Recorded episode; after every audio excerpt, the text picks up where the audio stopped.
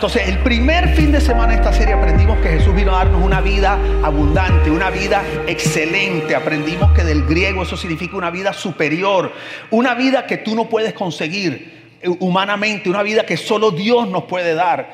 Y luego aprendimos que esa vida abundante consistía en conocer a quién, a Dios Padre, que la vida abundante consiste en tener una relación íntima con Dios como Padre. Y aprendimos que conocer no se trataba de que te lo presentaran, conocer se trata de poder establecer una relación íntima. Yo recuerdo eh, cuando la primera vez que hablamos por teléfono con mi esposa, por cierto, ella fue la que me llamó a mí porque la desesperada era ella. ¿Ok? No mentira. Yo, es cierto, es cierto. No lo desesperada, sino que me llamó. Este, Sí, un poquito impaciente. Y ella recuerdo que me llamó y yo nunca había hablado por teléfono con ella. Nos habíamos conocido en un matrimonio hace años. Luego nos vimos un concierto de los prisioneros. ¿Se acuerdan los prisioneros? Súbanse al baile. Wow, wow, wow, wow. ¿Se acuerdan esa canción? Ok. Y entonces de Chile y estábamos en el concierto de los prisioneros. Y después yo nos intercambiamos teléfono. Y entonces un día yo estoy en mi, casa y suena el teléfono. Río. ¿Sabes cómo se teléfono? ¿Se acuerdan de los teléfonos? Ok. Que tú tenías que ir ¡ah! corriendo para el teléfono. Y uno, familia Dugán. Dice, hoy por favor con José Víctor. Y yo, eh, ¿José Víctor qué? No, José Víctor Dugán. Y, yo, ¿y quién habla? Jessica. Y yo, Jessica, ¿qué? Jessica Crisien. Ah, hola, Jessie. Nunca la había escuchado la voz por teléfono, no sabía quién era. Han pasado los años y ahora nos conocemos profundamente.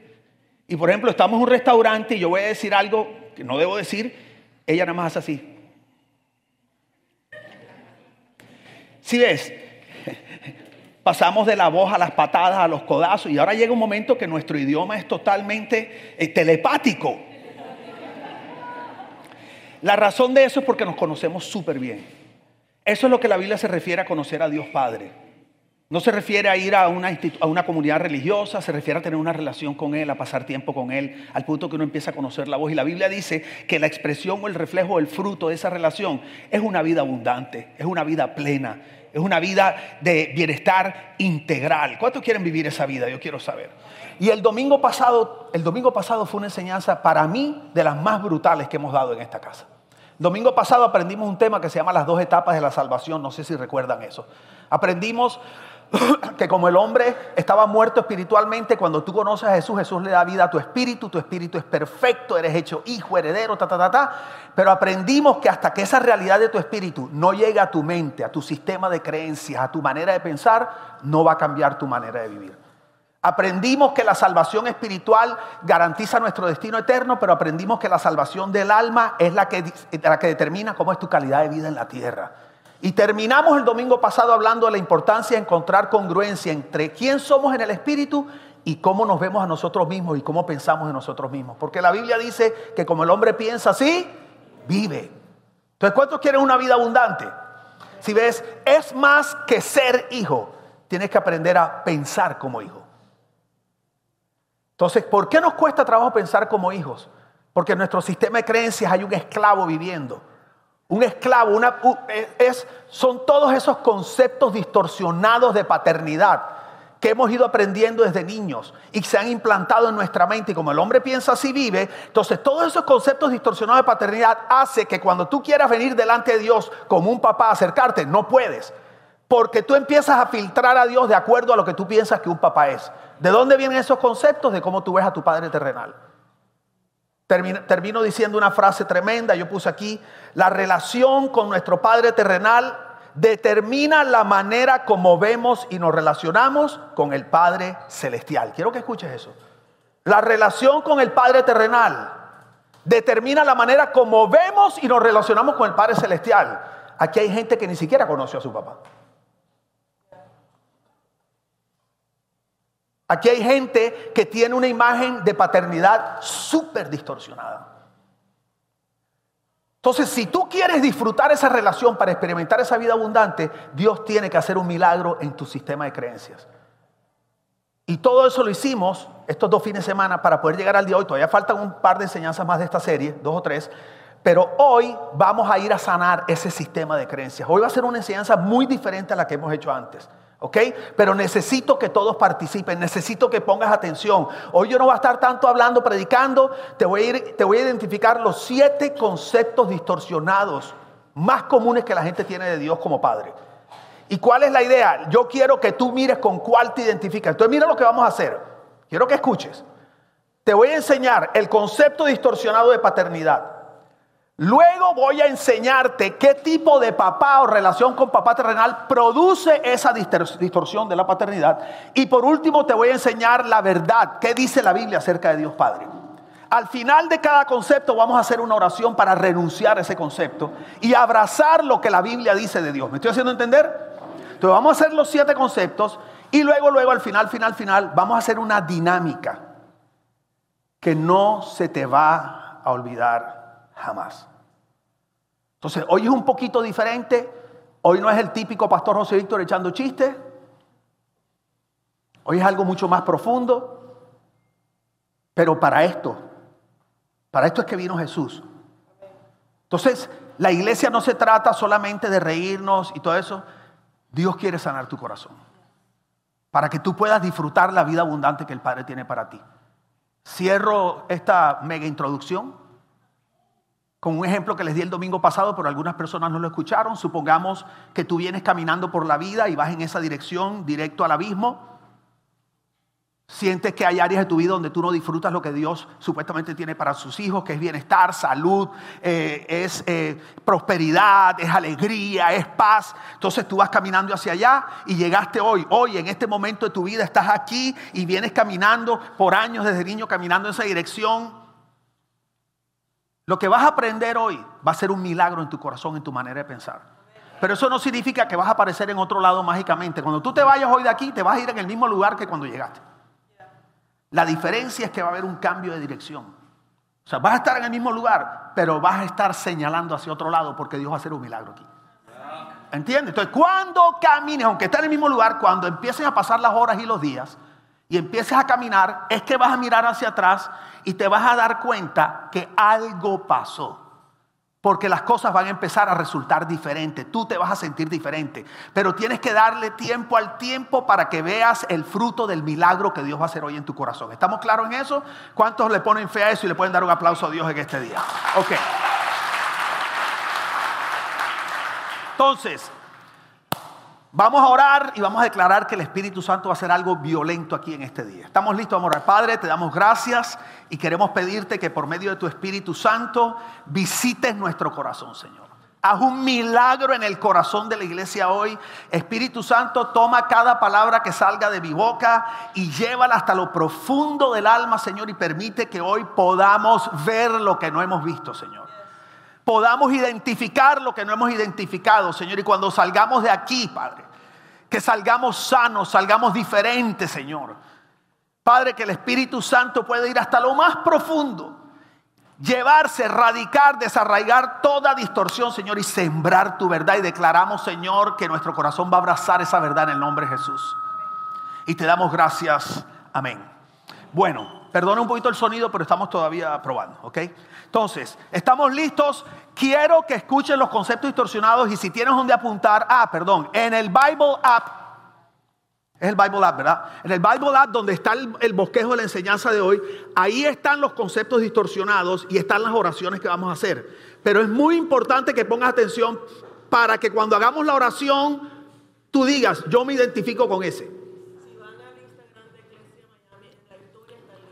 En la historia de hoy. Ok, en el Instagram de Iglesia Miami, la historia de hoy, ahí está el link para el Bible App, donde están todo lo que vamos a enseñar, los ejemplos, todo está ahí. Ok, pero cualquier parecido con la realidad es pura coincidencia.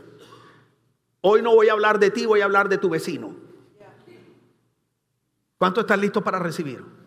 Ok, ¿estamos listos? Bueno, primer concepto distorsionado, el Dios jefe. ¿Cuál es el primer concepto distorsionado? O sea que la gente tiende a ver a Dios como un qué? Como un jefe. ¿Qué significa esto? Hay gente que cree que Dios la ama por lo que hacen, no por quienes son. Gente que piensa que el amor de Dios, escucha esto, es una remuneración por su servicio. O sea, soy valorado y bendecido por lo que hago, no por quién soy. Es el típico ejemplo que vimos el domingo pasado en la parábola del hijo impródigo, el segundo hijo que se quedó, que le dijo al papá, toda mi vida te he servido. y nunca me has dado nada. Entonces, este concepto distorsionado permea al cuerpo de Cristo en el mundo entero, en todas las edades. Es muy raro conocer un creyente que se siente amado por quien es y no por lo que hace. Y la iglesia cristiana se ha encargado de reforzar eso más. Tú sabes, la iglesia cristiana, eh, ¿dónde está Joralber? Joralber está aquí. No lo veo. Ok. ¿Dónde está el que hace el sonido? Ah, Joralber. Joralber. Sí, es que siento como mucho eco, no sé si se, podemos secar un poquito la voz, un poquitín, ¿ok? Eso. La iglesia cristiana ha sido muy eficaz afirmando este concepto distorsionado. Cuando le decimos a la gente, el que no sirve, no sirve. El que no apoya la visión del pastor, Dios no lo bendice. El que no viene no sé cuántas noches a la semana, no está metido en la película. Entonces, en la iglesia nosotros mismos le reforzamos a la gente que ellos valen por lo que hacen. Y eso ha provocado hasta competencia dentro de la iglesia y ha provocado la destrucción de familias. La iglesia cristiana, lastimosamente, a veces contribuye más a destruir la familia, a dividirla, que a unirla. ¿Por qué? Porque muchas personas se la pasan todos los días metidos en el edificio de la iglesia sirviendo a la visión del pastor y dejan a veces a sus hijos, su marido o su esposa abandonados. Y nos han hecho creer que servir en la iglesia o que servir a Dios es lo mismo que relacionarse con Dios. Y tener una relación con el Padre y servir a Dios son dos cosas diferentes. Adelante, estás en tu casa. Pregunta, ¿me estoy haciendo entender? Entonces el primer concepto distorsionado es el Dios jefe, la gente que cree que Dios lo ama o lo bendice por lo que, no por quienes. Ok, ¿qué tipo de papá produce este concepto? Aquellos padres que hacen énfasis en el hacer, en el rendimiento, en los logros, en el trabajo, no en la relación. El típico papá que tú le traes las notas de calificaciones y le dices, mira papi, 5A y 2B. Los Dugan solo sacamos A. Perdón. Los Dugan solo sacamos A. Eso no es suficiente. Entonces, hay papás terrenales que a veces a los hijos le hacen sentir que los hijos nunca van a llegar al estándar que ellos esperan de uno. Pregunta, ¿alguien aquí se identifica con ese concepto? Levante su mano. Si ves, nunca, digo amigo, nunca es suficiente. Entonces, ¿Qué pasa? Que ponemos el valor, la aceptación y la seguridad en el trabajo, en los logros. Cuando tú vienes delante de Dios, si llegas a una iglesia que reafirma eso, tú vas a empezar a servir, a servir, a servir, a servir, porque tú quieres llenar un estándar o quieres llegar al estándar de esa iglesia. Yo necesito decirles algo muy importante. Voy a tratar de ser, eh, ¿cómo se llama?, ágil en lo que vamos a enseñar hoy, pero yo prefiero enseñar menos conceptos y enseñárselos bien. ¿Ok? Entonces, quiero que miren esto. Dios me ha estado hablando de un par de meses para acá usando un versículo que dice, con la vara que mides serás medido. ¿Han escuchado ese versículo? Con la vara que mides serás medido. Y lo usamos mucho para el juicio, como, ojo, ojo cómo juzgas a la gente.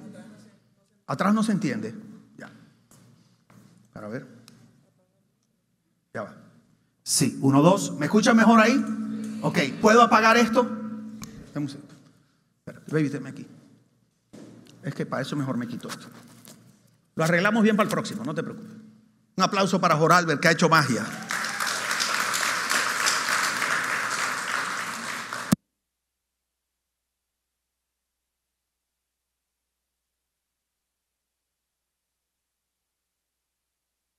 Ok. Lo más importante no es que yo me vea lindo, sino que ustedes entiendan. Ok. Mejor así. Ok. ¿Cuál es el primer concepto? El Dios jefe. Dios me valora y me bendice por lo que, por lo que hago, no por quién. Ok, viene de un papá que nos cría con tendencia al rendimiento, que nos hace sentir que nunca llegamos al estándar. ¿Ok? Le estaba diciendo que Dios me ha estado hablando con este versículo que dice, con la vara que mides serás medido, y lo usamos para el juicio. Como, hey, ten cuidado cómo juzgas al otro, que te van a juzgar a ti también así. Pero Dios hace unos días me empezó a hablar como pastor de la iglesia y me dijo, con la vara que mides serás medido. Y yo decía, ¿cómo así, Señor? La palabra vara en el griego es la palabra metrón. Y es como una cinta métrica, lo como usa para medir las cosas o medir a la gente. Entonces, en esa época medían con una vara. La vara tenía cierta medida. Entonces, lo que el versículo está diciendo es, con la misma unidad métrica que midas a los otros, con la misma unidad métrica te van a medir a ti. O sea, van a usar el mismo sistema. Oigan esto. Y el Señor me decía, José Víctor, ten cuidado porque tú eres el que establece como pastor de la iglesia con qué vara la gente se mide ellos. Si es de acuerdo a lo que yo predique aquí, va a ser que tú midas tu espiritualidad, qué tan buen hijo de Dios eres, qué tan buen esposo. Esa vara al que la pongo soy yo. Y si predico bien de la palabra o predico bien la palabra, supuestamente la vara debería ser la vara de Dios, la correcta. No la vara que pone a veces la iglesia, que es la religión. Entonces, cuando el pastor desde aquí está poniendo la vara que no es, el que no sirve, no sirve, el que no apoya la visión de Dios no lo bendice, ¿qué, ¿qué pasa? Que cuando una persona falle, si yo empiezo a decir, si tú haces tal cosa, Dios ya no te ama. Si yo estoy poniendo una vara de un amor condicional, de un amor que tiene que ver con cuanto tú haces, de una bendición que tiene que ver con tu servicio. Cada vez que tú estés en tu vida espiritual, de pronto haciendo algo que no es, tú vas a sacar la vara y vas a decir, me quedé corto. Mi vida espiritual está mal, no soy un buen hijo. ¿Me estoy haciendo entender? Y esa misma vara la van a usar para mí. Y el día que el pastor falle van a decir, este man está ponchado. El Señor me dijo, procura poner la vara correcta. Hay un pastor muy conocido que puso una vara muy dura. Y decía, y el que fornica no puede servir. Y el que tal cosa. O sea, si fuera por pecado y no pudiéramos servir por pecar, el primero que se tiene que bajar es el que está aquí al frente. Aquí todos pecamos. Unos más, otros menos. Y este hombre empezó a hacer eso, papá, papá, y resulta que su hijo que iba a heredar la iglesia preñó a la novia. Y él había puesto esa vara. Cuando el hijo embarazó a la novia, la gente dijo, él no puede heredar la iglesia. Porque el que fornica no está apto para servir. Hay que desecharlo. A la semana siguiente el pastor empezó a predicar del amor incondicional de Dios y de la gracia. Ay, entonces. El man dijo, vamos a cambiar la vara porque si no se fregó la iglesia. Entonces, nosotros queremos ponerte la vara correcta. Dios no es un jefe.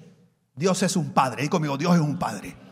Entonces, mira lo que dice la Biblia acerca de Dios. Porque yo quiero decirte, Dios te ama por quien tú eres, no por lo que haces y su amor es incondicional. Mateo 3:16.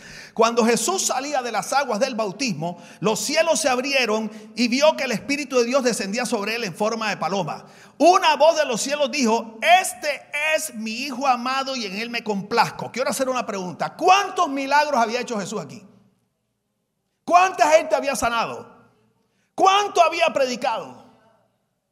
Nada. ¿Y qué dijo el Padre? Este es mi. Y en Él me. Tú no tienes que hacer nada para ser hijo de Dios y que se complazca en ti. ¿Sí entiendes?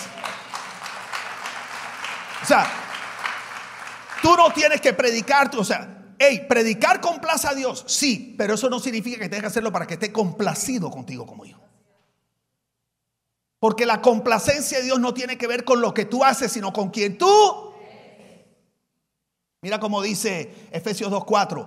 Pero Dios es tan rico en misericordia y nos amó tanto, digo amigo, nos amó, que aunque estábamos muertos a causa de nuestros pecados, nos dio vida con Cristo, pues solo por su gracia somos salvos. Quiero que notes, estabas muerto, separado de Dios, eras enemigo, todavía ni conocías a Jesús y ya Dios te...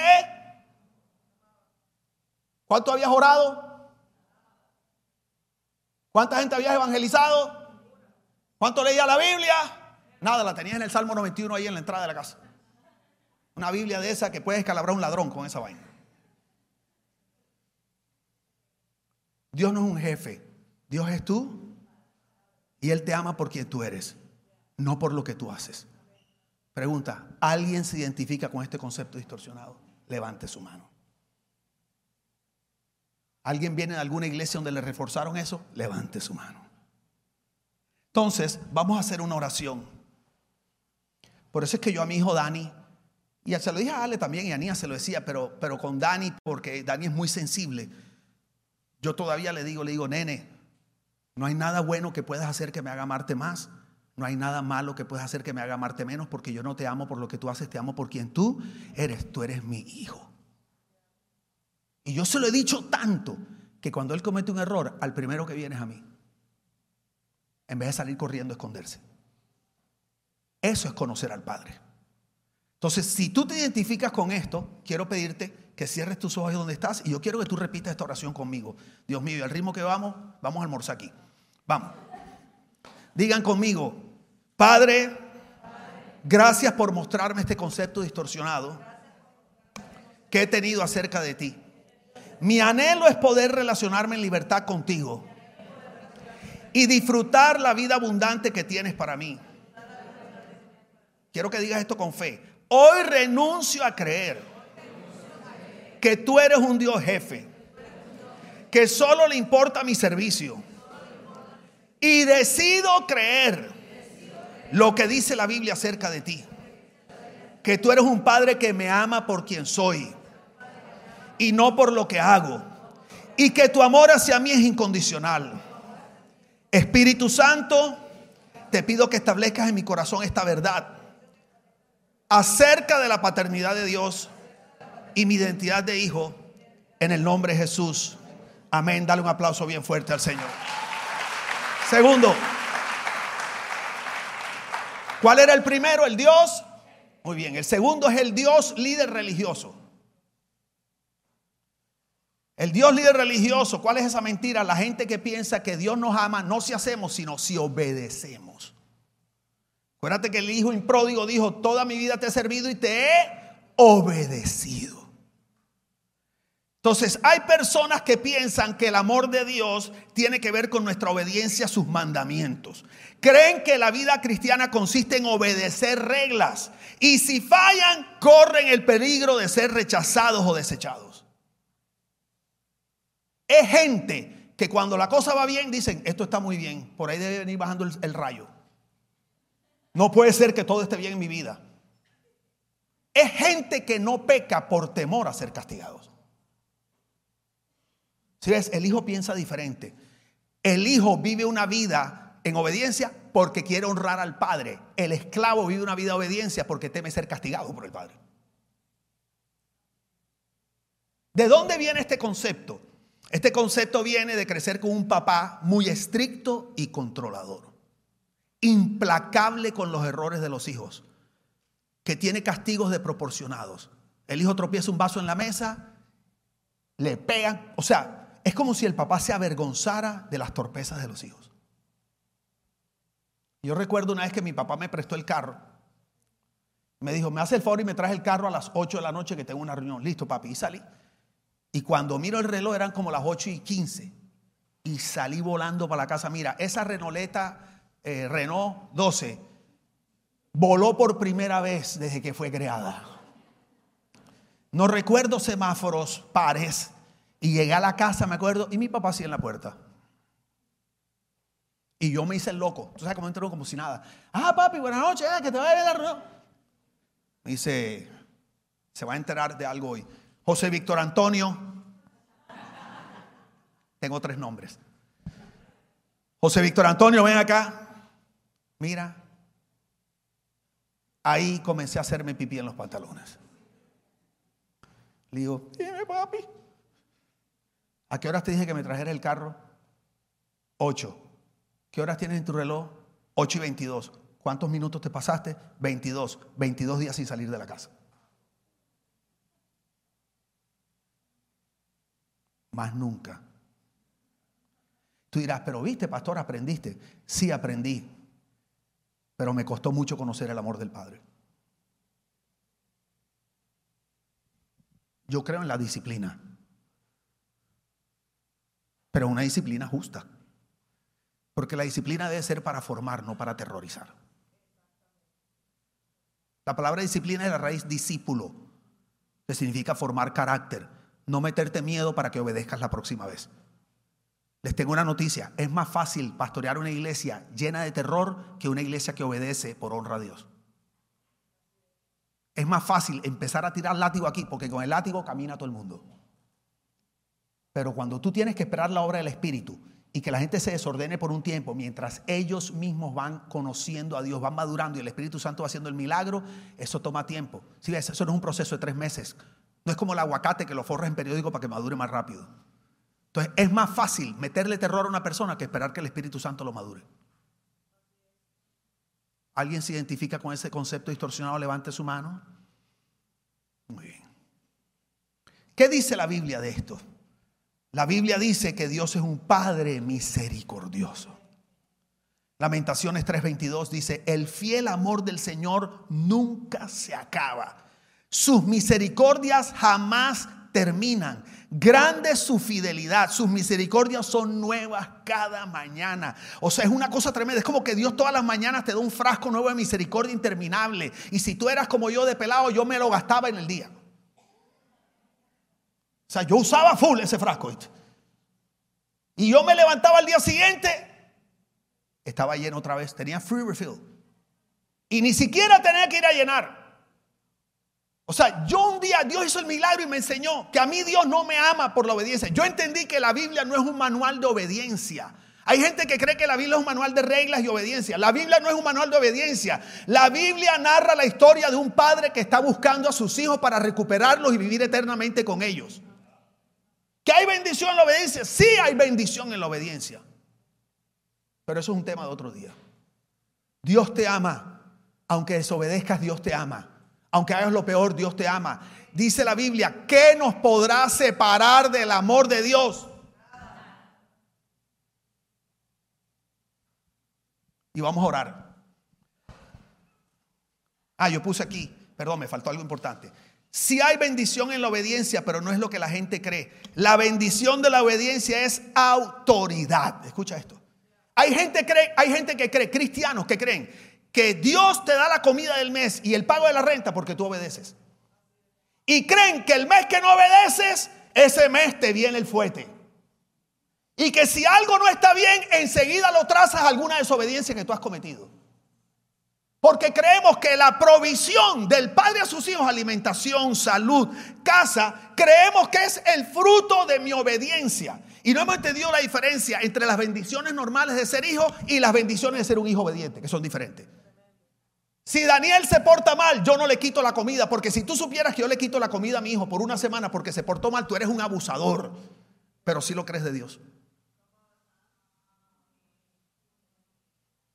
Si Daniel se porta mal y está enfermo, le digo, pues ahora no te doy medicina ni te llevo al médico, te chupas la enfermedad. Tú dirías, tú eres un abusador, pero si lo crees de Dios. Ese cáncer, ¿quién sabe qué puerta abrió?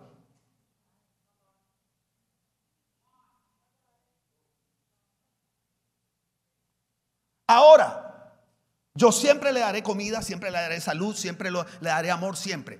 Pero si mi hijo es obediente, además de las bendiciones normales de ser mi hijo, yo le empiezo a confiar otros recursos, porque su obediencia me hace ver que él es confiable para administrar los recursos. Entonces yo le doy autoridad sobre otras cosas que no le daría si fuera desobediente.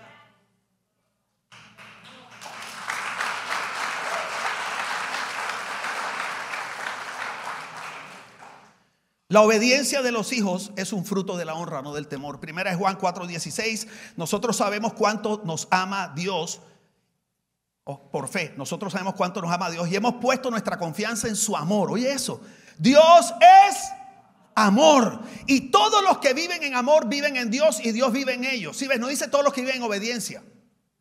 No dice todos los que viven en obediencia viven en Didios y Dios en ellos. Dice todos los que viven en... Una cosa tan tremenda. Dice, en esa clase de amor, ese amor seguro, dice, no hay temor. Porque el amor perfecto expulsa todo temor. Si tenemos miedo es por temor al castigo. Y esto muestra que no hemos experimentado plenamente el perfecto amor de Dios. Creyente que vive con temor al castigo no ha experimentado el amor de Dios. Pastor que está hablando del castigo no conoce el amor de Dios.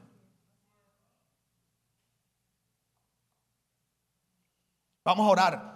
Todo lo que se identifique con esto, cierra tus ojos y digo conmigo, Padre, gracias por mostrarme este concepto distorsionado que he tenido acerca de ti. Mi anhelo es poder relacionarme en libertad contigo. Iglesia, que se escuche como si hubiera desayunado. Y disfrutar la vida abundante que tienes para mí. Gracias.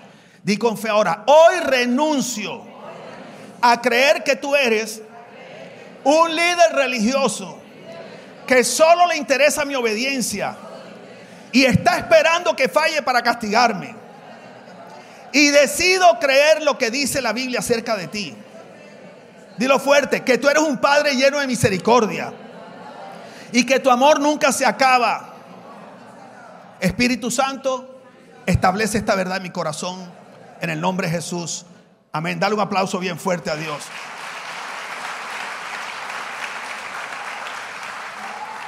Tercer concepto. ¿Cuál fue el primero? El segundo. El tercero es el Dios padrastro. Las personas que tienen este concepto de Dios piensan que Dios ama más a otras personas que a ellos. Que Dios tiene favoritos y lógicamente tú no eres. Mira, ese man llegó hace tres meses a la iglesia y lo tienen cantando. Y yo aquí tres años. Y de vaina en el parqueo. Mira fulano, el pastor dijo que este era el año del, del siempre más. Y esa persona siempre más bendiciones. Yo siempre más rollo. Verdaderamente que Dios tiene favoritos, men. Hay gente que todo el tiempo se está comparando y piensa que Dios ama más a unos y bendice más a otros. ¿De dónde viene esta distorsión? ¿Qué tipo de papá produce esto? Un papá que muestra favoritismo en la relación con sus hijos. Porque aunque Dios no tiene favoritos, seamos honestos, los padres terrenales muchas veces sí los tenemos. Y cuando te hacen la pregunta, papi, ¿a quién amas más? Una cosa es lo que sale por tu boca y otra cosa es lo que tienes en tu mente.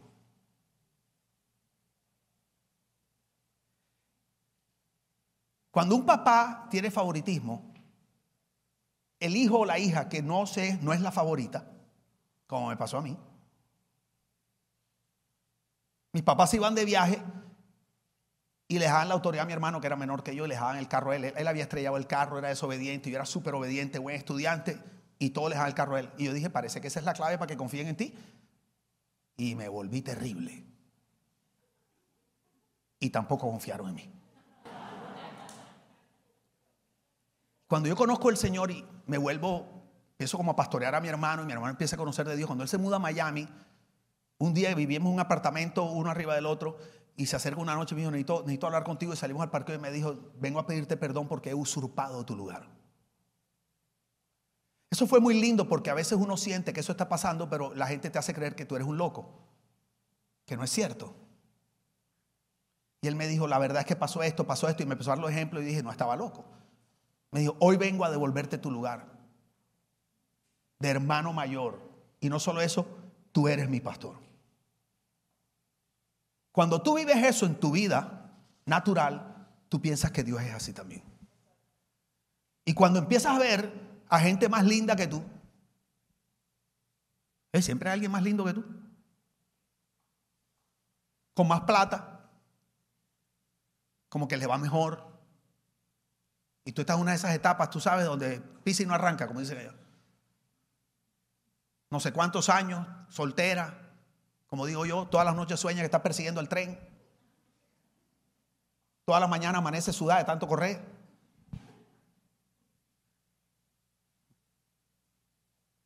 Y ves a la otra que se casó con el príncipe azul. Y a ti no te llega ni verde, ni amarillo, ni morado. No puedes tener hijos como nos pasaba a nosotros y la otra mujer es pariendo como conejos. Y decimos, esta vaina que me... Mira, pastor, le presento a mi séptimo hijo y nosotros aquí tratando. Le voy a contar una intimidad. Nosotros tenemos relaciones y nosotros practicamos de todo. Que con la pierna para arriba. Entonces yo me iba tal y Jessy media hora y así. ¿Cuánto sabe a lo que me refiero? Que come tal vaina, que semilla papaya, que no sé qué. Oye, cuando nos enteramos que alguna mujer abortaba un hijo, nos daba ira. Porque decíamos, nosotros anhelando tener un hijo. Y yo confieso que en mi vida he sentido que Dios ha tenido favoritos. ¿Alguien aquí se identifica con eso? ¿Qué dice la palabra acerca de esto? La palabra dice que Dios Padre acepta a todo el mundo y no tiene favoritos. Hechos 10:34, cuando Pedro fue de Cornelio y se dio cuenta que había sido bautizado por el Espíritu y todo esto, entonces Pedro respondió, porque Pedro pensaba que solo los judíos podían recibir eso.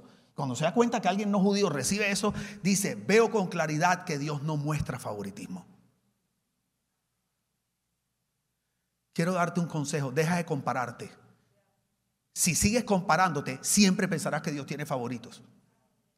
Porque uno se compara con, un corazón herido. O sea, tú te comparas anhelando lo que otro tiene y no te deja ver lo que Dios te ha dado. Entonces no te andes comparando por lo que anhelas, que eso no te deja ver lo que ya tienes. Hay una canción en inglés que dice comparison kills, la comparación mata el alma. A veces yo paro las redes y le digo, manéjame las redes, porque en las redes todo el mundo es un jeque. Y el man al lado de un Lamborghini resulta que iba caminando lo vio ahí, tómalo, tómalo. Aquí viviendo la abundancia del Señor. Y el man no tiene ni bicicleta. ¿Sí o no? Está barrigón, barrigón, el filtro. Y tú lo ves y dices, wow, ese man es pastor como yo. Trabaja no sé cuántas horas. Ella, ¿qué hora ese man va al gimnasio? Ese man está cortado. Y tú te miras al espejo. Tú dices, qué porquería. Estamos en un tiempo donde las redes sociales nos hacen sentir que nosotros somos los peores. Porque tú comparas una foto con filtro. Una foto, si ves, la foto es un instante. Digo conmigo un instante. Si tú comparas un instante y siempre en las redes tú pones lo bueno, tú no pones lo malo. Tú no te pones moqueando aquí en la depresión más grande del siglo, dudando del Señor y esperando que llegue mi hijo para matarlo porque no me lo soporto y el perro lo quiero ahorcar. No, tú nunca pones eso. Tú pones, aunque esté mal, pones el buen momento en las redes te ponen la foto de un instante bueno. Y tú comparas toda tu vida con todos los rollos con un instante bueno de otra persona. Y cuando no tienes nada bueno que poner, TBT. ¿Sí o no? ¿Sí o no?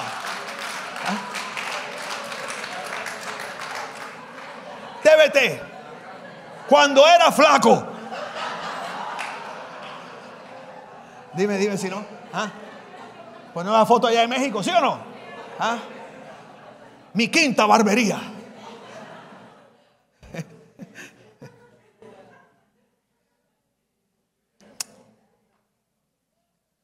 El que se identifique con esto, ore conmigo, por favor. Cierra tus ojos y conmigo, Padre, gracias por mostrarme este concepto distorsionado que he tenido acerca de ti. Mi anhelo es relacionarme contigo en libertad y disfrutar la vida abundante que tienes para mí. Hoy renuncio a creer que tú eres un padrastro, que me ve como un hijo de segunda categoría. Y decido creer lo que la Biblia dice acerca de ti. Dilo fuerte, tú eres mi padre y me amas tal como soy. Espíritu Santo, establece esta verdad de mi corazón en el nombre de Jesús. Amén. Dale un aplauso bien fuerte.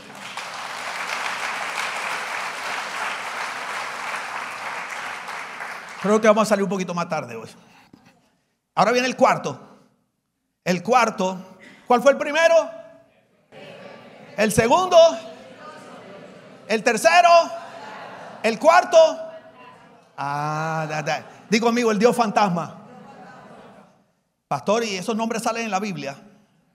No, eso me los inventé yo, ¿verdad? El Dios fantasma. Hay gente que piensa que Dios es como un fantasma. ¿Qué quiere decir eso? Que Dios no está presente en su vida. Se dice, no, yo, yo sé que Dios existe, pero la realidad es que en los momentos importantes de mi vida, el mal no está. O sea, cuando más lo necesito, yo no lo siento, yo no lo escucho. Y yo escucho, yo veo a todo el mundo, a los favoritos, que me dicen, Dios me habló, nunca me ha hablado. Dios tal cosa, a mí nunca ha hecho eso conmigo. Entonces este asunto que además de que te sientes que no eres el favorito, te sientes que Él no está presente, que ni siquiera mereces que Él esté ahí contigo. O sea, te sientes abandonado por Dios. ¿Qué tipo de padre ustedes creen que produce este concepto? El papá que abandona a sus hijos. La plaga de este siglo. El abandono paterno. Si hay algo que gobierna la sociedad hoy es un espíritu de orfandad. Muchos hogares sin padre. Y ojo, el abandono tiene diferentes caras. Puede ser que tu papá embarazó a tu mamá, nunca se hizo responsable y tú no sabes quién es tu papá. Puede ser que tu papá se divorció de tu mamá, se fue con otra y se desentendió de ustedes. Pero puede ser que tu papá trabaje mucho y no tiene tiempo para ti. Puede ser que tu papá haya caído preso. Puede ser que tu papá haya muerto joven. Puede ser que tu papá siempre esté ahí pero no sabe dar afecto, como me pasó a mí. Yo no recuerdo, o sea, mi papá fue un excelente papá en integridad, fidelidad y todo eso. Excelente. De ahí saco yo esas, digamos, esas actitudes. Pero yo no recuerdo jamás haber escuchado un te amo de mi papá, ni de mi mamá. Yo entendí que mi papá y mamá tenían capacidad de decir eso cuando llegó Lina Marcela a mi vida. Mi hija mayor, que yo la conocí a los 15 años, cuando yo tenía 15. Y cuando ella se mudó a mi casa de mi papá y mi mamá, yo empecé a ver a mi papá como abuelos hacer con ella lo que nunca habían hecho conmigo. Y eso me ayudó a sanar algo en mi corazón. Y por lo menos mi hija está cosechando el amor de mis padres. Pero era una, es como si fuera una versión. Porque la realidad es que nadie puede dar lo que no tiene o lo que no ha recibido. Cuando mi papá se portaba mal, mi abuela lo vestía de mujer y lo paseaba por la casa de los amigos. Castigo desproporcionado. Por eso a mí me castigaban así. Lo metía en un jarrón horas a un niño. Entonces yo nunca supe lo que era un te amo. Y me cuesta mucho tener intimidad. Yo aquí soy súper cariñoso y yo te digo, hey, qué lindo. Cuando yo me siento con pocas personas, es como si me quitaran algo. Y la gente me ha dicho, wow, tú eres como impenetrable a veces. Y la gente asume que yo en intimidad soy igual que soy aquí.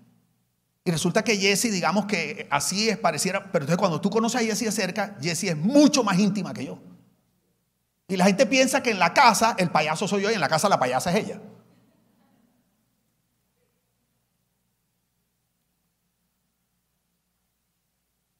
Es duro crecer sin papá. ¿Cuántos aquí crecieron sin papá? Levanten su mano para ahora. Quiero que miren eso. Ahora, ¿cuántos aquí, a pesar de que tuvieron papá, no tuvieron paternidad, ya sea afecto, eso? Levanten la mano.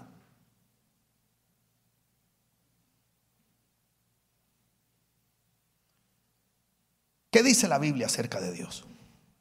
La Biblia dice que Dios Padre nunca abandona a sus hijos. Sí, es porque el concepto que tú tienes aquí es que los padres abandonan. Entonces cuando llega donde Dios dice, me da temor acercarme porque si me acerco y me encariño y me enlazo y me deja. Pero la Biblia dice que el Padre nunca abandona a sus hijos, dice Deuteronomio 31.8, el Señor mismo marchará al frente de ti y estará contigo, nunca te dejará ni te abandonará. No temas ni te desanimes. Salmo 27 días, aunque mi padre y mi madre me abandonen, el Señor me recibirá en sus brazos. Salmo 46.1, Dios el Padre es nuestro refugio y nuestra fuerza, siempre está dispuesto a ayudar en tiempos de dificultad. Dios Padre no abandona, Dios Padre recoge, Dios Padre adopta.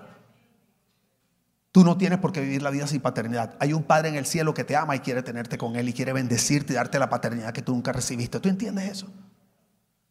Entonces, si tú viviste abandono, quiero que repitas esta oración conmigo. Padre, gracias por mostrarme este concepto distorsionado.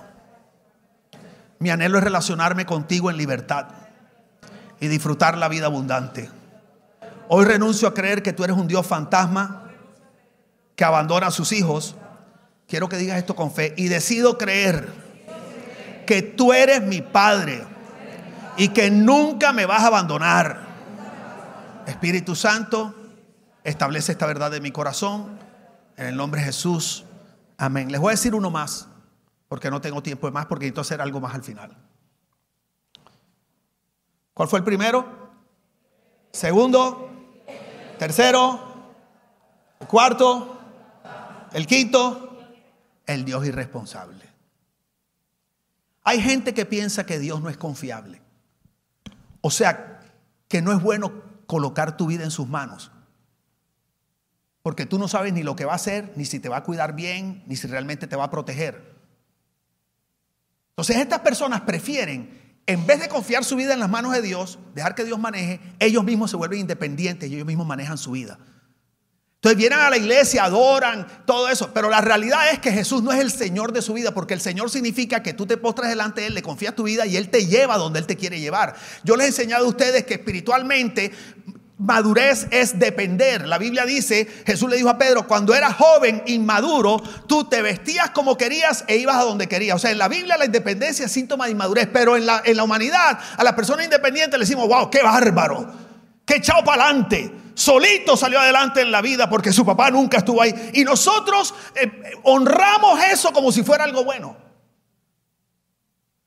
Y después eso le dice a Pedro, pero cuando seas viejo, maduro, extenderás tus brazos, otro te vestirá y te llevará donde no quieres ir. O sea que en Cristo la dependencia de Dios es madurez.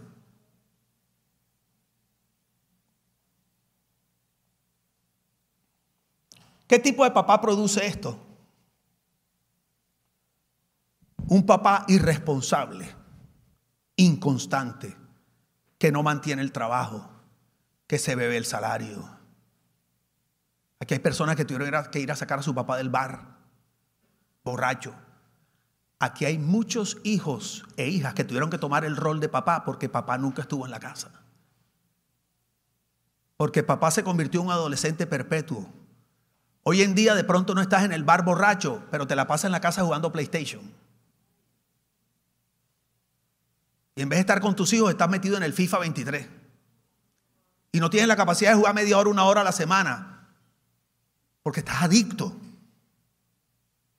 Adicto al trabajo.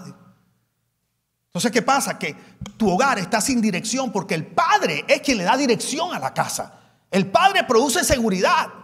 El padre es el que establece la identidad de los hijos. Cuando un padre está presente y el padre es responsable y el padre es confiable, los hijos crecen seguros y crecen con fe. Pero cuando el padre es responsable, produce incertidumbre e inseguridad en el hogar. Entonces la persona tiene una de dos o se tira a la perdición porque no sabe cómo manejar su vida, o en orgullo y soberbia dice, a mí no me va a detener nadie, no voy a volver a confiar en nadie. Y usualmente la mamá le dice, mi hija, no deje que se la monten, los hombres no son confiables, mira a su papá que no sé qué cosa, no deje que Carlitos te haga eso, usted eche para adelante, no ponga las cuentas de banco juntas, usted tenga su platica por si acaso.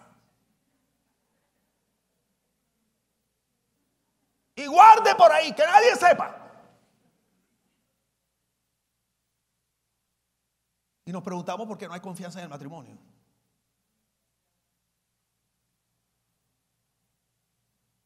Es duro que te roben la niñez para ser un papá cuando no estás listo para ser papá. O mamá cuando no estás lista para ser mamá. Hay hermanos mayores que fueron los papás de sus hermanitos. Aquí hay hijos que son papás de su mamá. Hay hijas que son mamás de su mamá. Hay mamás que le consultan a las hijas como si las hijas o los hijos fueran la autoridad de la casa.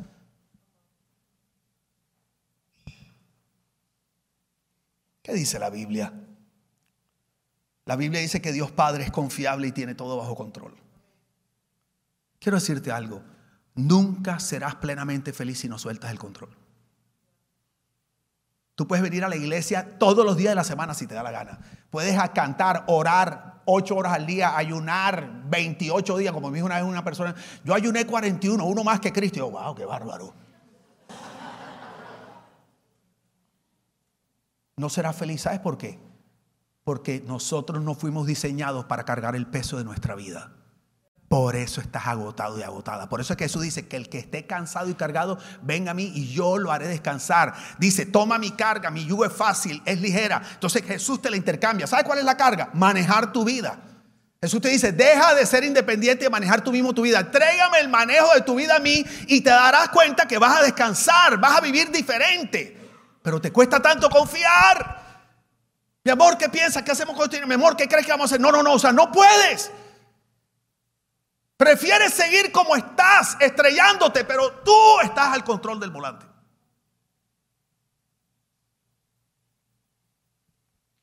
Ya voy a terminar. Santiago 1.17 dice, todo lo que es bueno y perfecto Es un regalo que desciende a nosotros de parte de Dios nuestro Padre, quien creó todas las luces de los cielos. Él nunca cambia ni varía como una sombra en movimiento. O sea, Él no cambia, Él es confiable, no cambia. Salmo 27.1, el Señor es mi luz y mi salvación. Entonces, ¿por qué habría de temer? El Señor es mi fortaleza y me protege del peligro. Entonces, ¿por qué habría de temblar? Dios mantiene el universo, los planetas en órbita, nada se cae. Eh, dice la Biblia en Hebreos que Él sostiene, sustenta todas las cosas con la palabra de su poder. Todo lo sustenta. ¿Qué te hace creer? Que no puedes sustentar tu vida. Pero creo que esa es la decisión más dura de todas. Soltar. ¿Cuántas mujeres les cuesta soltar aquí? Levanten las manos, mujeres. Yo sé que al hombre debe, pero mujeres. ¿Por qué a la mujer le cuesta más que al hombre? Por temor, desde Eva. Porque Adán, además de que tomó una mala decisión, le echó la culpa a la mujer. Qué bárbaro, chico. O sea, más la embarró y le echó la culpa a Eva. La mujer que me diste. Desde ese entonces las mujeres dijeron, no son confiables los hombres. Vamos a orar. Mujeres, oren con ganas esta, por favor. Y los hombres también. Digan conmigo, Padre, gracias por mostrarme este concepto distorsionado. Mi anhelo es relacionarme en libertad contigo y disfrutar la vida abundante que tienes hoy para mí. Renuncio a creer que eres un Dios inconstante e irresponsable. Y decido creer lo que la Biblia dice acerca de ti. Que eres un Padre confiable. Mi vida está segura en tus manos. Y hoy suelto el control de mi vida y te la entrego a ti. En el nombre de Jesús. Amén. Y solo se los menciono un poquito. El quinto es el Dios incumplido, el que nunca cumple sus promesas. Viene de los padres que prometen y no cumplen. El sexto, creo que el sexto o el séptimo. Perdón, el sexto y el séptimo es, o sea, hicimos cinco. Wow. Y el último es el Dios escaso. La gente que piensa que Dios no provee lo suficiente, mucho menos te va a prosperar. O sea, Dios es un cuentagota. Ay, Señor, la comida. Aparece la bolsita de comida ahí en la puerta. Dice, perdóname el barraquero. Si de vaina comemos, ¿qué me voy a comprar una casa nueva? Si vivo con, con los food stamps. Un papá que no proveyó. Un papá que por su mala administración produjo necesidad y escasez en la casa. Yo conocí un papá que cogió a su hijo a los 11 años y le dijo, ven acá, Julito. A los 11 años mi papá me abandonó y más nunca me dio nada y yo salí adelante solo en la vida. Y, yo te voy a hacer hombrecito igual que él. Así que quiero que sepa que a partir de hoy no te doy nada. Y a partir de los 11 años ese niño tuvo que comenzar a trabajar para comer.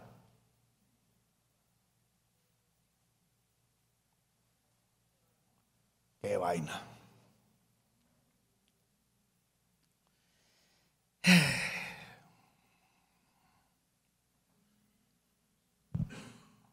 ¿Cuántos se han identificado con algo de lo que hayamos dicho hoy?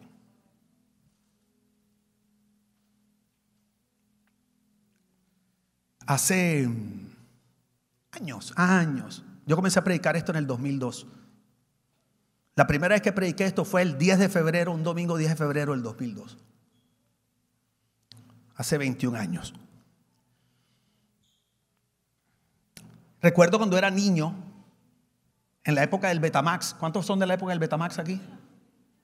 Tiraste la cédula así. Y allá en Barranquilla, al frente del Parque Washington, había un lugar que creo que se llama como Beta se llamaba Beta Center, el blockbuster barranquillero. Entonces, como ese tiempo eran cassettes de Betamax o de VHS, que es parecido, tú tenías que ir y apuntar, porque no es como ahora que tú vas en Netflix y todo el mundo lo puede ver a la misma vez, sino que traían tres de Rambo, tres de Rocky, y los primeros tres de la que coronaban, y el otro esperaba como cuatro meses que se la viera todo el mundo. Y había un programa que a mí me gustaba mucho, que se llamaba That's Incredible. Es increíble. Es increíble. Y mostraban cosas increíbles. Pero había algo que me apasionaba, que mostraban en ese programa cada tanto, y era cuando iban a batir los récords de dominó, esos que ponen dominó en el suelo y hacen figuras, y había un tipo que era un genio, y los dominó entraban como una piscina y hacían figura abajo y salían un globo aire caliente. yo no sé por qué a mí eso me, it would mesmerize me. O sea, yo, entonces dicen, y, the next, that's incredible, fulano tal va a romper el récord Guinness mundial de dominó, va a poner, por decirte, un millón doscientos ochenta mil dominó. Y esa vaina no me la puedo perder, y me fui a Beta Center y me apunté de primero. Yo saqué, me acuerdo esperando y llego, va, Ven, José la, pongo la película, la familia, tal. En este programa, este episodio de fundamental y al final romperán el récord. Y yo así. Y llega el final y era como una cancha de fútbol llena de dominó. Una cosa enorme, con piscina. Y tú decías, wow. Y entonces el hombre empieza a entrevistar al tipo que puso los dominó. Entonces está el camarógrafo así. Entonces comenzaba con una filita de dominó más o menos. Y después se repartía. Entonces, cuénteme, ¿y cuánto? dice, no, llevo siete meses. Pues, wow, qué tremendo. ¿Y cuánto dominó hay? Un millón doscientos, no sé. Y yo estaba impresionado. Tal, y el hombre iba entrevistando y eso así. Y el de la cámara sin querer tropezó un dominó.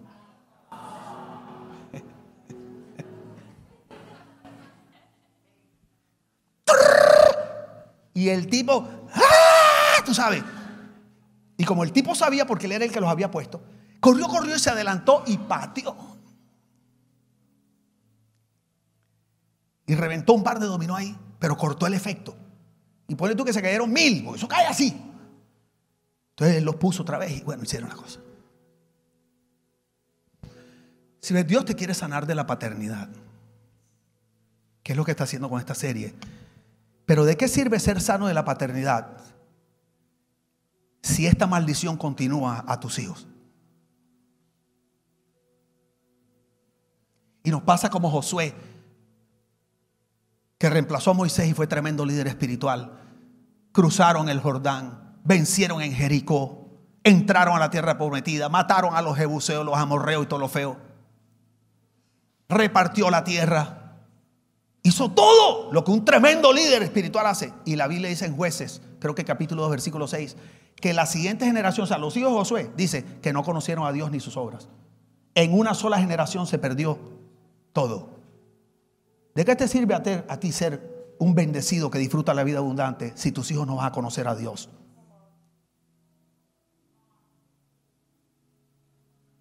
¿Qué quiero decir? Qué importante sanarte en tu paternidad, pero qué es importante entender que tú tienes que empezar a dar una buena paternidad hacia abajo y cortar ese efecto. Y yo a veces me he quejado con Dios por los dolores y las cosas duras que hemos vivido. Y un día el Señor me recordó ese ejemplo y me dijo, considéralo un privilegio ser el dominó que a veces yo tengo que patear para cortar la maldición generacional. Deja de quejarte porque estás quebrado y entiende que eso fue lo que cortó el efecto de dolor que traía a tu familia. Entonces, lo último que quiero hacer es cortar eso.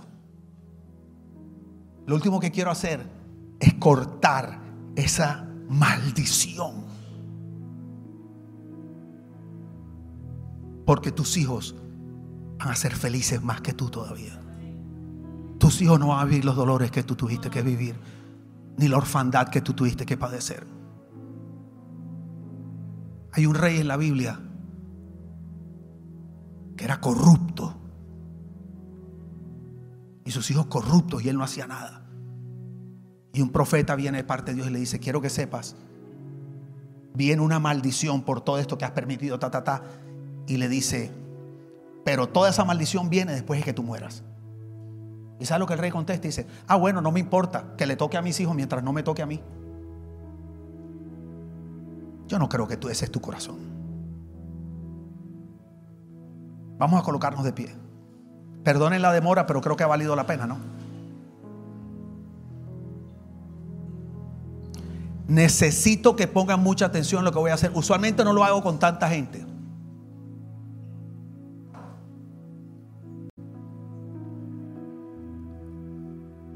Si alguien se ha sentido muy, muy identificado con lo que hemos hablado hoy, quiero pedirte que vengas adelante. Los de atrás también van a orar, pero me gustaría si de pronto hay unos que dicen, pastor, pero yo necesito, mejor dicho, cerquita, porque estoy grave quiero que vengan. Todos aquellos que han verdad sufrido mucha orfandad, mucha falta de paternidad, vengan aquí hasta adelante, adelante. Pero necesito que todos participen en esta dinámica.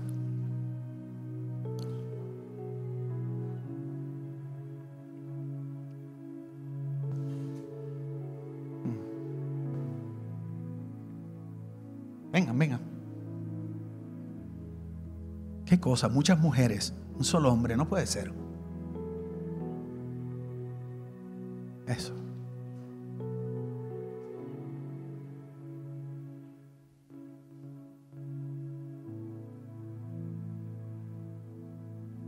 2 y 46. Bueno.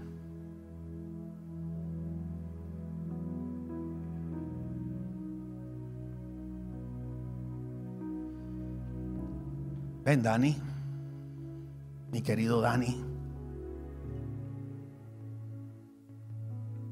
Lali, qué bueno verte aquí, Lali. Ahorita te vi y dije, ¿por qué Lali no está aquí?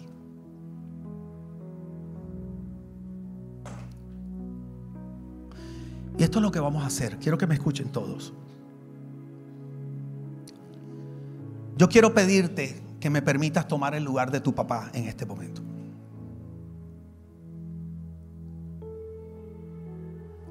Y te voy a decir las palabras que muy probablemente tú anhelas escuchar de parte de tu padre, pero que es probable que él nunca te las diga.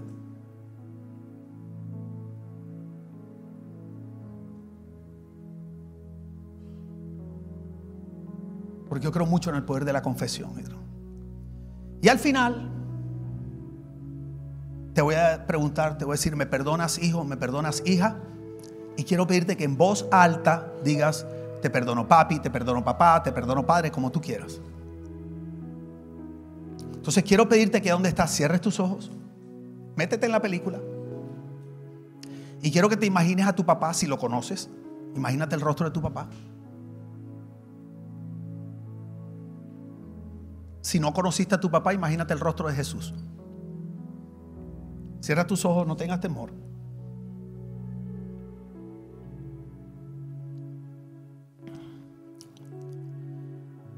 mi querido hija, mi querido hijo, mi querida hija. No sabes cuánto tiempo he esperado para hacer esto. Pero no me atrevía. El temor no me ha dejado y mi orgullo. El temor de ser rechazado por ti. Debido a todos mis errores, pero la realidad es que en lo más profundo de mi corazón he anhelado este momento por años.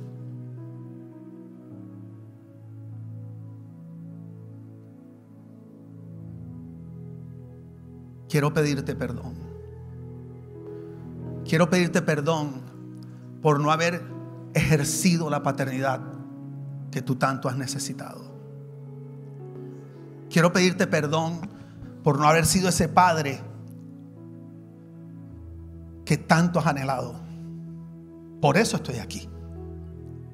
Quiero pedirte perdón por mis castigos desproporcionados, por haber sido un papá violento, porque en vez de darte afecto y cariño te di golpes, te di maltrato, en vez de decirte te amo, te dije que eras un bruto, una estúpida, que me arrepentía del día que habías nacido. Porque en vez de expresarte palabras que afirmaran tu identidad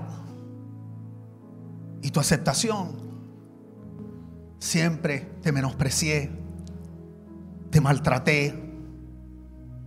Y cualquier error que cometías simplemente era una excusa para desahogar mi ira y mi frustración que traigo desde niño.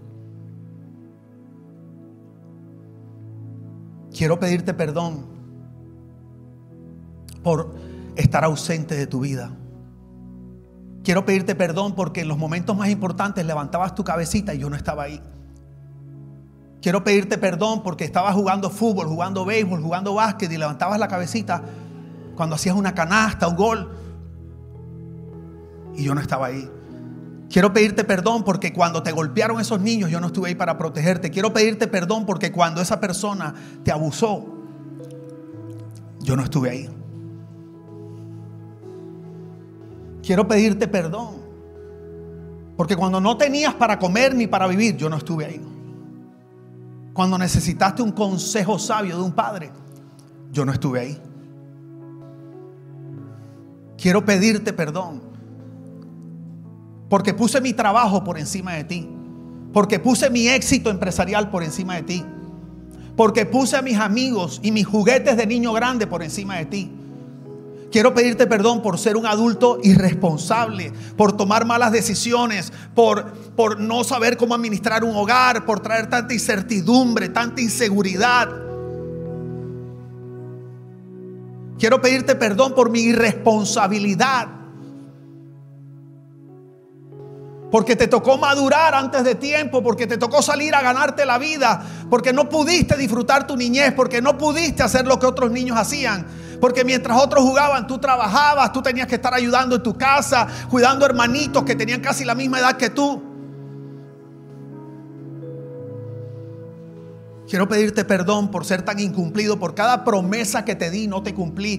Quiero pedirte perdón. porque nunca te hice sentir especial, porque, porque tus hermanitos y tus medios hermanos eran más especiales para mí que tú. Quiero pedirte perdón porque cuidé, amé y paternicé a tus hermanastros y nunca a ti. Y mientras a ellos les, proveí y mientras ellos vivían bien, tú no tenías ni para comer. Quiero pedirte perdón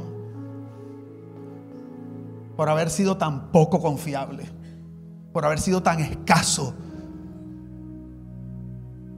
por no darte ni siquiera lo mínimo para vivir.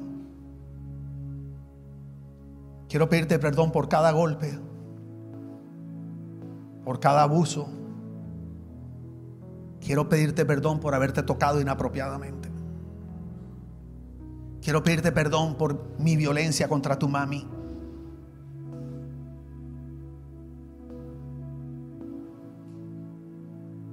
Quiero pedirte perdón porque no te di la paternidad que Dios me puso a darte en tu vida. Y por eso, hasta el día de hoy, la vida se ha vuelto cuesta arriba para ti.